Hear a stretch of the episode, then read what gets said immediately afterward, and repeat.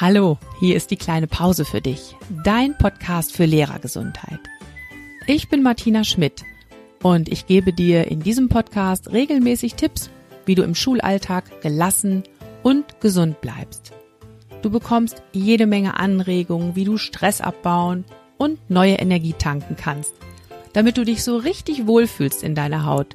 Und das nicht nur in den Ferien. Also, los geht's. Lehn dich zurück und genieß die kleine Pause.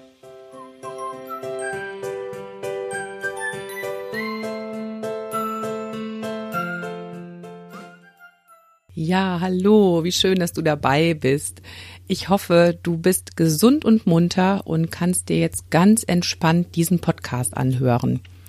Und in den letzten Wochen sind hier ziemlich viele neue Hörerinnen und Hörer dazugekommen. Und falls du auch neu hier bist, kann ich dir auf jeden Fall empfehlen, hör doch demnächst auch mal in die Folgen 0 und 1 rein. Da erzähle ich nämlich, wer ich eigentlich bin und warum ich diesen Podcast mache. Aber jetzt erstmal diese Folge Corona macht Schule. Und als du den Titel gelesen hast, hast du wahrscheinlich gedacht, boah, das ist aber ganz schön reißerisch. Das könnte ja schon fast eine Schlagzeile aus der Bildzeitung sein. Ist es aber nicht. Das ist ein Hashtag, der im Moment auf Twitter und Instagram ganz, ganz viel gepostet wird. Und dazu gibt's unheimlich viele Beiträge, die zeigen, wie sich Schule gerade verändert in Zeiten von Corona. Und da habe ich gedacht, ein super passender Titel hier für diesen Podcast. Ja, es ändert sich was in der Schule und auch in meiner Schule. So gab es zum Beispiel in dieser Woche einen ganz großartigen Brief von meiner Schulleiterin. Da war ich richtig stolz auf sie. Ich lese euch mal vor, was sie da geschrieben hat. Kleiner Auszug. Sie schreibt an die Eltern, wir sollten die jetzige Situation jedoch nicht nur als Krise ansehen, sondern sie auch als Chance begreifen den Kindern Werte und Erfahrungen zu vermitteln, die nichts mit Rechtschreibung und einmal eins zu tun haben. Vielleicht gelingt es ihnen, abseits von Sorgen und organisatorischen Nöten, gemeinsam mit ihren Kindern wertvolle Momente zu schaffen und Lernchancen zu ermöglichen, die über schulische Inhalte hinausgehen, sich in Geduld zu üben, Hilfsbereitschaft zu zeigen, sich zurücknehmen zu können, achtsam miteinander umzugehen, aufeinander aufzupassen oder auch ganz praktische Dinge des Alltags zu erlernen. Essen zuzubereiten, ein Bett zu beziehen, Naturerfahrungen bei Gartenarbeiten zu sammeln. Ja, soweit der Brief meiner Schulleiterin und es ist schon wirklich klasse, dass sie sich da einfach traut, sich jetzt mal auf Wesentliches zu besinnen. Das wäre vorher undenkbar gewesen, Eltern zu sagen, also, liebe Eltern, Rechtschreibung und einmal eins sind jetzt gerade mal nicht so wichtig wir denken jetzt eher mal an lebenspraktische Dinge und besinnen uns auf ganz grundlegende Sachen. Ist doch irgendwie Wahnsinn. Ja, und so verändert auf einmal dieses Coronavirus unseren Blick auf Schule und natürlich auch auf vieles, vieles anderes. Jeden Tag gibt's wieder was Neues. Ach, jeden Tag, jede Stunde habe ich fast das Gefühl. Wir werden andauernd von der Wirklichkeit überholt. So fühlt es sich für mich an. Und das, denke ich, kann uns ganz schön verunsichern und uns auch Angst machen, weil das, was gestern noch richtig war, ähm, das ist am nächsten Tag auf einmal überholt. Und für mich ist es ganz schön knifflig, gerade jetzt ein passendes Thema für den Podcast zu finden. Also ein Thema, das nicht schon überholt ist, wenn du dir die Folge anhörst. Und auch gleichzeitig ein Inhalt, der dich in dieser Zeit stärkt und ermutigt. Ja, und auf der Suche nach einem passenden Thema bin ich dann über einen Artikel gestolpert vom Zukunftsforscher Matthias Horks mit dem Titel Die Welt nach Corona. Und äh, in diesem Artikel macht der Matthias Horks eine Rückwärtsprognose. Also er fragt, wie wird es sein, wenn die Corona-Krise vorbei ist? Und er nennt diese Rückwärtsprognose Regnose. Ja, klingt so ein bisschen auch wie eine Krankheit. Regnose, was ist das? Äh, es ist im Grunde das Gegenteil von Prognose. Bei einer Prognose fragst du dich ja, was wird passieren? Und bei einer Regnose, da fragst du, wie wirst du dich anschließend fühlen? Was wirst du gelernt haben, wenn es vorbei ist? Also wie wirst du dich anschließend fühlen? Du kennst das Gefühl vielleicht vom Zahnarzt und diesen Vergleich bringt der Matthias Horks auch beim Zahnarzt im Wartezimmer sitzt du und machst dann erstmal eine Prognose. Oh Gott, oh Gott, wie wird das gleich und was wird er wohl mit mir machen? Und bei einer Regnose machst du es eher so, dass du dir schon vorstellst, wie wirst du dich fühlen, wenn du anschließend nach der Untersuchung oder Behandlung rausgehst aus der Praxis. Wie wirst du dich dann fühlen? Wie erleichtert wirst du unter Umständen sein?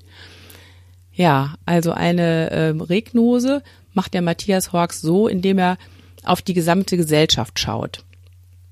Ähm, ich möchte euch jetzt hier keine Zusammenfassung geben, was er da alles so für, ähm, für Beispiele bringt. Lies es aber gern einfach mal nach. Der Artikel ist echt total empfehlenswert und ich verlinke dir den auch gern in den Show Notes. Ja, und ich fand diese Regnose so inspirierend und ermutigend, dass ich den Artikel dann direkt an ganz viele Freunde und Kollegen weitergeschickt habe und mich selber hat es so beschäftigt, dass ich dann meine eigene Rückwärtsprognose gemacht habe. Und da rein nehme ich dich heute mit in diesem Podcast. Und vorweg, alles, was ich jetzt heute erzähle, dreht sich wirklich nur um diesen Ausschnitt Schule. Ja, ich habe mir auch Gedanken gemacht um ganz viele andere Lebensbereiche, aber heute geht's nur um Schule. Und genauso wie der Matthias Horks habe ich auch einen grundsätzlichen Optimismus. Wenn du diesen Podcast schon länger hörst, dann weißt du das von mir. Ich gehe genauso wie er einfach davon aus, alles wird am Ende gut. Es wird schon bald ein Impfstoff gefunden. Und auf dieser Basis mache ich jetzt meine Regnose. Ich stelle mir also vor, ich sitze im Herbst 2020 mit meiner Freundin und Lieblingskollegin Iris zusammen und wir beide wir schauen gemeinsam zurück aus der Zukunft ins Heute. Ja, wie hat sich Corona auf die Schule und auf unseren Unterricht ausgewirkt? Und die ersten Wochen der Schulschließung, da war es wirklich so, es war einfach nur turbulent. Wir, ähm, wir wussten überhaupt nicht, wie machen wir das jetzt überhaupt alles? Wie organisieren wir unseren Unterricht? Wie kommen die Aufgaben zu den Schülern? Ähm, wir alle hatten das Gefühl, wir müssen immer noch ein ganz bestimmtes Pensum abarbeiten mit den Schülerinnen und Schülern. Und es gab vor allem auch eine ganze Menge Druck. Zum Beispiel in Facebook-Gruppen, wo gepostet wurde, wer da was macht, wo überlegt wurde, ähm, wie kann man das Ganze am Ende dann überhaupt abfragen bei den Schülerinnen und Schülern. Ähm, also wir alle hatten einfach immer noch die gleichen Ansprüche, die wir so an unseren Unterricht hatten und auf einmal ging das alles nicht mehr. Hm. Ja, dann sind wir irgendwann dazu übergegangen, die Situation zu akzeptieren. So ist es nun mal. Und immer mehr haben angefangen, sich auf das Wesentliche zu besinnen. So wie ich das gerade schon in dem Schulbrief vorgelesen habe und wie es ja auch Susanne Schäfer schon gesagt hat in dem Interview, was ich mit ihr geführt habe. Ähm, diese Besinnung auf das Wesentliche und auf Herzensbildung, auf lebenspraktisches Lernen, das waren so ganz, ganz wesentliche Impulse, die da immer stärker rauskamen. Und gleichzeitig wurde auch unser Blick geschärft für unsere Schülerinnen und Schüler und ihre Lebensbedingungen und Lernbedingungen zu Hause. Was ist überhaupt machbar, wenn die Kinder zu Hause sind? Inwieweit können Eltern da überhaupt unterstützen? Was kann man da verlangen?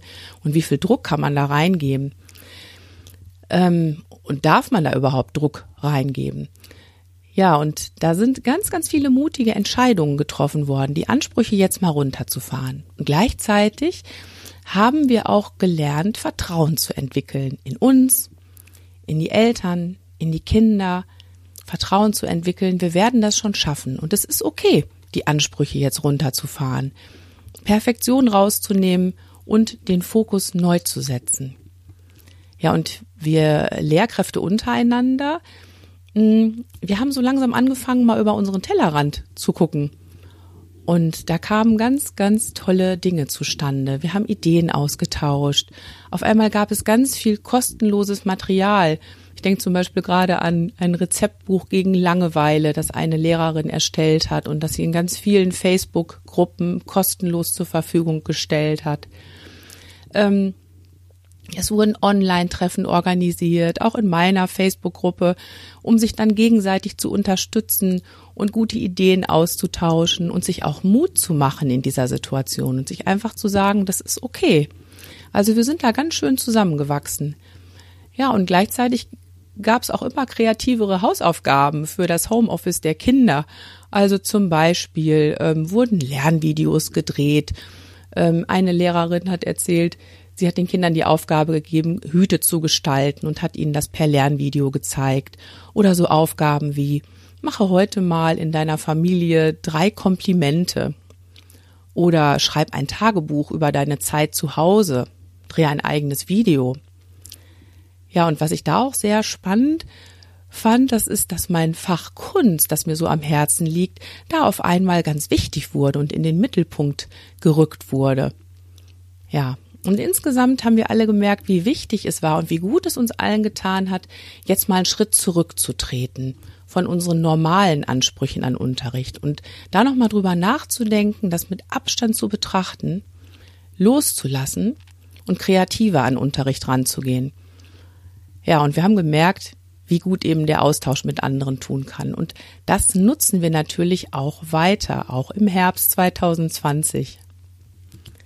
Ja, und ein weiteres wichtiges Thema, wenn ich dann beim Kaffee mit Iris zusammensitze, das wird auf jeden Fall dieser Bereich sein, digitale Medien in der Schule. Menschenskinder, was war das für ein Turbo für unsere Entwicklung? was jetzt Medienkompetenz angeht. Die Ausstattung in den Schulen war teilweise so, so schlecht. Ähm, digitale Plattformen, Lernmanagementsysteme, alles Fehlanzeige. Wir haben vorher ganz, ganz viel drüber geredet und ja auch immer gesagt bekommen, wir müssen jetzt ein Medienkonzept schreiben und die Schülerinnen und Schüler müssen Medienkompetenz entwickeln. Aber das alles war sehr, sehr theoretisch. Ja, und dann wurden wir auf einmal von einem Tag auf den anderen ins kalte Wasser geworfen. Auf einmal musste Unterricht digital passieren. Ja, und da kamen ganz, ganz viele Fragen auf. Erstmal angefangen bei mir selber, was kann ich denn überhaupt schon? Wie fit bin ich denn eigentlich in der digitalen Welt?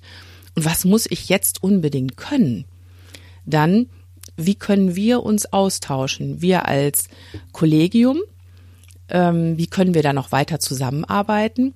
Wie können wir uns aber auch austauschen mit Schülerinnen und Schülern, mit den Eltern? Ja, und dann als letztes, welche Aufgaben können wir überhaupt stellen in digitaler Form? Wie bringen wir die rüber? Was gibt's da für Möglichkeiten? Das Vorwissen und die Vorerfahrung waren natürlich total unterschiedlich und auch die Ausstattung an den Schulen, wie gesagt, ja, und dann ist ganz, ganz viel passiert. Wir haben uns einfach auf den Weg gemacht. Wir haben Dinge ausprobiert und ruckzuck gelernt. Zum Beispiel eine meiner Kolleginnen hat spontan gelernt, wie man Mails verschickt. Konnte sie vorher nicht. Jetzt musste sie es, kein Problem, sie hat es ruckzuck gelernt. Wir im ZFSL, wir haben zum ersten Mal eine Videokonferenz gemacht. Und das, obwohl wir schon seit ein paar Jahren ähm, das entsprechende Tool dafür hatten. Wir haben es nicht genutzt, aber jetzt haben wir es einfach ausprobiert und gemerkt, gar nicht so schwer. Es erspart uns jede Menge Fahrzeit und äh, es hat wirklich gut funktioniert. Wir waren erstaunt.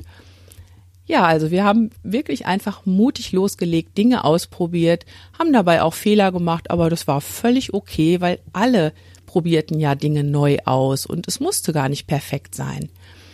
Ja, und was da so alles ausprobiert wurde, war zum Beispiel ein Klassentreffen über Zoom, damit sich die Kinder der Klasse auch mal wieder untereinander sahen und sich miteinander besprechen konnten. Und ähm, wir sind über unseren eigenen Schatten gesprungen. Wir haben Lernvideos gedreht für die Kinder. Ähm, wir sind auch, und das finde ich einen ganz wesentlichen Punkt, mutiger geworden, uns über bestimmte Verbote und Einschränkungen hinwegzusetzen. Denk doch mal an Messenger-Dienste. Vorher hieß es immer, WhatsApp für die Kommunikation mit Eltern und Schülern geht nicht, ist verboten. Ja, aber jetzt hatten wir keinen anderen Weg. Wir mussten ja in Kontakt treten und äh, die Kommunikation irgendwie aufrechterhalten. Und so haben wir es einfach getan. Und was soll ich sagen? Es ist nichts Schlimmes passiert. Schließlich hatten wir ja nichts anderes zur Verfügung. Wir hätten gerne irgendwelche Kommunikationsplattformen genutzt. Aber es gab ja leider nichts. Ja, und auch so Dinge wie Padlet und Co., also ähm, Apps und Angebote, die es unseren Schülern ermöglichen, gemeinsam an Projekten zu arbeiten. Wir haben gelernt, wie die funktionieren und haben die einfach mal ganz mutig eingesetzt, obwohl uns auch davon vorher immer abgeraten wurde, von wegen Datenschutz und so. Jetzt ging's nicht anders. Ja, und relativ schnell gab es dann auch vom Ministerium spontane Unterstützungsangebote zum digitalen Lernen. Zum Beispiel kostenlose Webinare für den Distanzunterricht wo man alles Mögliche lernen konnte. Und äh, was ich auch ganz, ganz beachtlich fand, diese gegenseitige Unterstützung. Auch bei uns im Seminar wurden Tutorials gemacht von Kollegen für Kollegen, so dass man ganz schnell lernen konnte, wie man zum Beispiel eine Videokonferenz macht. Und das Tolle, jede Frage war erlaubt, auch wenn sie noch so dumm erschien. Ja, wenn du da noch mehr zu hören möchtest, was man da so alles machen kann mit digitalem Unterricht, habe ich übrigens in einer der nächsten Folgen ein Interview mit einem Lehrer aus Berlin. Der ist mit seiner Schule jetzt schon seit drei Jahren auf dem Weg, Unterricht digital zu denken. Und äh, er gibt Einblick in die Arbeitsweise seiner Schule. Da kann ich dir nur empfehlen, hör unbedingt rein. Abonniere am besten den Podcast, damit du die Folge nicht verpasst. Ja, und wie ist das, wenn wir dann im Rückblick auf diesen Bereich schauen? Digitale Medien im Unterricht, dann äh, können wir da echt nur sagen, für viele von uns waren ja digitale Medien vor Corona wirklich sowas wie so ein großer drohender Berg. Also etwas, das einem richtig Angst machen konnte. Dem einen oder anderen. Dem einen mehr, dem anderen weniger. Und äh, viele haben gesagt, oh, ich kann das nicht, ich will das auch gar nicht, wofür brauche ich das eigentlich? Und auf einmal haben alle kapiert, dass digitale Medien kein Luxus sind und auch nichts, was obendrauf gepackt wird, sondern eine Selbstverständlichkeit. Also etwas, das wir unbedingt brauchen. Und wir haben auch alle gemerkt, wie lernfähig wir in diesem Bereich sind, auch in kürzester Zeit. Und ich glaube, ähm, was uns bleiben wird, das ist die Neugier. Einfach kindliche Neugier, sowas mal anzupacken, eine andere Grundhaltung auch den Medien gegenüber zu entwickeln, sowas wie so ein Pioniergeist so eine Haltung, komm, fuck, einfach machen. Aber auch so die Erkenntnis, wie wertvoll echte Begegnungen sind. Und wenn ich so dran denke, an unsere erste Videokonferenz im Seminar, da haben wir gesagt, es war alles gut und schön und auch sehr produktiv, aber ach, was fehlt, das sind einfach so die Nebengespräche mit dem Sitznachbarn oder der gemeinsame Kaffee, den man am Anfang trinkt und quatscht. Ja, und ähm, da haben wir gemerkt, dass digitale Kommunikation natürlich immer nur ein sehr schwacher Ersatz dafür ist. Und der dritte Bereich, den ich auf jeden Fall mit Iris besprechen werde im Herbst 2020 ist Corona macht Schule und was macht das mit mir? Im Rückblick, was hat das eigentlich mit mir gemacht? Am Anfang war es bei mir tatsächlich so, dass ich mich richtig auf Homeoffice gefreut habe. Ich habe mir nämlich gedacht, oh super, endlich mal kein Gehetze durch den Schulmorgen, kein 45 Minuten Takt, kein Lärm. Oh, wunderbar. Und dann habe ich aber gemerkt, dass der Stress jetzt auf einmal durch was ganz anderes entsteht. Ganz schnell habe ich gemerkt, dass mir einfach feste Zeiten fehlten für meine Arbeit, so eine richtige Struktur. Und anfangs war das dann oft so, dass ich am Schreibtisch angefangen habe, irgendwelche Aufgaben vorzubereiten, ja, und dann kamen Anrufe dazwischen aus der Schule, aus dem ZFSL. Und dann auf einmal musste noch eine Videokonferenz gemacht werden. Und ah, dann, was wollte ich noch mal am Schreibtisch? Dann wusste ich schon gar nicht mehr. Und es war nicht nur, dass mir der Kopf schwirrte von den ganzen unterschiedlichen Aufgaben. Ich hatte auch plötzlich das Gefühl, den ganzen Tag über mit Arbeit beschäftigt zu sein. Und vor allem habe ich auch gemerkt, das Arbeiten im Homeoffice ist gar nicht so leicht, wenn der Rest der Familie auch noch zu Hause ist. Ja, und dann hat es eine Weile gedauert, bis ich dann kapiert habe, was ich brauche. Also ich brauche auf jeden Fall eine Tagesstruktur, abgegrenzte Arbeitszeiten, ähm, dass das nicht alles so wischiwaschi ist und immer ineinander übergeht. Freizeit, dann wieder Arbeitszeit. Also Zeitmanagement, auch ein ganz wichtiger Punkt, so in Blöcken zu arbeiten und sich dann auch zwischendurch bewusst Pausen zu gönnen Bewusste Pausen, die fest eingeplant sind und in denen ich mich echt erholen kann. Und ich habe auch wirklich nochmal ganz bewusst gelernt, Prioritäten zu setzen. Welches Webinar brauche ich denn gerade wirklich? Mir werden so viele angeboten, aber was ist jetzt der nächste Schritt für mich, um wirklich weiterzukommen? Um nur mal ein Beispiel zu nennen. Ich glaube, ich mache demnächst mal eine extra Folge zum Thema Homeoffice. Und ähm, wenn du da im Moment auch Probleme hast, dich zu sortieren und dich gestresst fühlst, deswegen, dann unterstütze ich dich natürlich gerne mit einem Coaching. Melde dich einfach und wir verabreden mal ein kostenloses Kennenlerngespräch. Den Link dazu packe ich dir in die Show Notes. Ja, für mich war in dieser Zeit im Homeoffice vor allem eins ganz, ganz wichtig. Achtsamkeit. Und ich war echt froh, dass ich schon lange vor der Corona-Krise angefangen hatte mit Meditation. Das war nämlich weiterhin eine wirklich wichtige Basis für mich, um einen klaren Kopf zu behalten in diesem ganzen Gewusel um mich herum. Und gleichzeitig habe ich aber auch gemerkt, wie schwer mir das in dieser Zeit gefallen ist, ruhig zu sitzen und nichts zu tun und nichts zu denken. Und trotzdem bin ich dran geblieben. Ja, das Thema Achtsamkeit hat für mich in dieser Zeit eine ganz besondere Bedeutung nochmal bekommen. Vor allem auch in Bezug auf meinen Körper. Zu merken, was mein Körper gerade braucht und noch viel mehr auf diese Signale zu hören. Auch bei so Kleinigkeiten. Also ihr glaubt gar nicht, wie oft ich mein Motto angewendet habe. Schultern runter, lächeln, atmen. In dieser Zeit habe ich nochmal ganz bewusst mich darauf konzentriert, mich gut um meinen Körper zu kümmern und dafür zu sorgen, dass ich gesund bleibe. Das war mir ja immer schon wichtig. Nicht umsonst mache ich ja diesen Podcast für Lehrergesundheit. Aber dann hat das nochmal eine ganz andere Bedeutung bekommen. Und auch dieser Ausspruch, Gesundheit ist nicht alles, aber ohne Gesundheit ist alles nichts.